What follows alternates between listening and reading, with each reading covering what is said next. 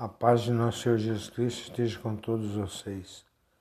É, eu achei essa palavra aqui e me tocou no meu coração. E eu acho que eu devo ler para converter pessoas. Né? A Bíblia, é, eu acho que todo mundo teria que ler. Ele é um manual. Quando a gente compra o carro, não vem o manual? O manual que você usa do carro é para você conhecer como que funciona o carro. E a Bíblia é o manual de Deus para nós sabermos como nós devemos é, agir. Né?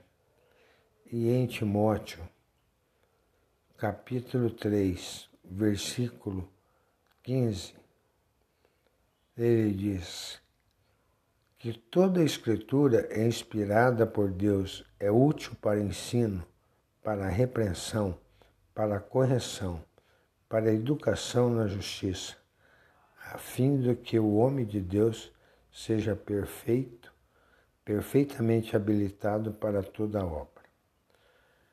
É, eu, quem sou eu para falar, que eu errei muitas vezes na minha vida, mas Deus capacita as pessoas.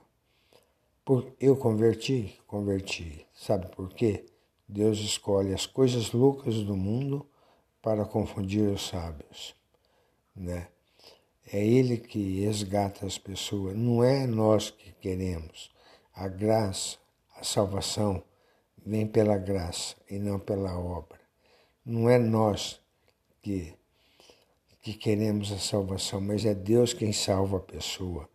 É Deus que, que converte a pessoa. Deus converte quem Ele quer. Ele muda a vida de quem Ele quer. Né? E Deus, o milagre que aconteceu na minha vida foi Deus. Então, para que, que a graça é feita na, na mudança da vida da pessoa? É feita pela graça. Para que nós não se vanglorie, né? Porque a, a conversão vem pela graça e não pelas obras, né? É a graça de Deus, né?